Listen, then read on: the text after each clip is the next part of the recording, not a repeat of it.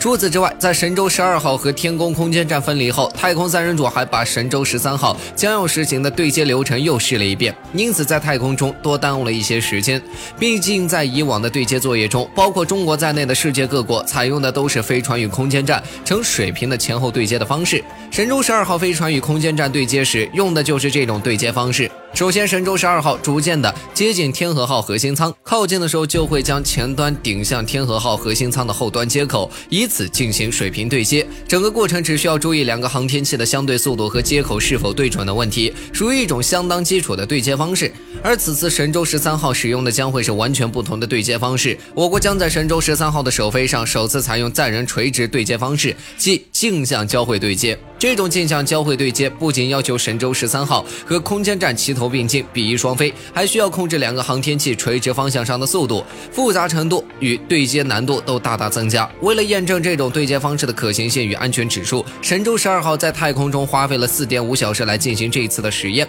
本次实验结果将会为神舟十三号与空间站对接提供宝贵的实验数据。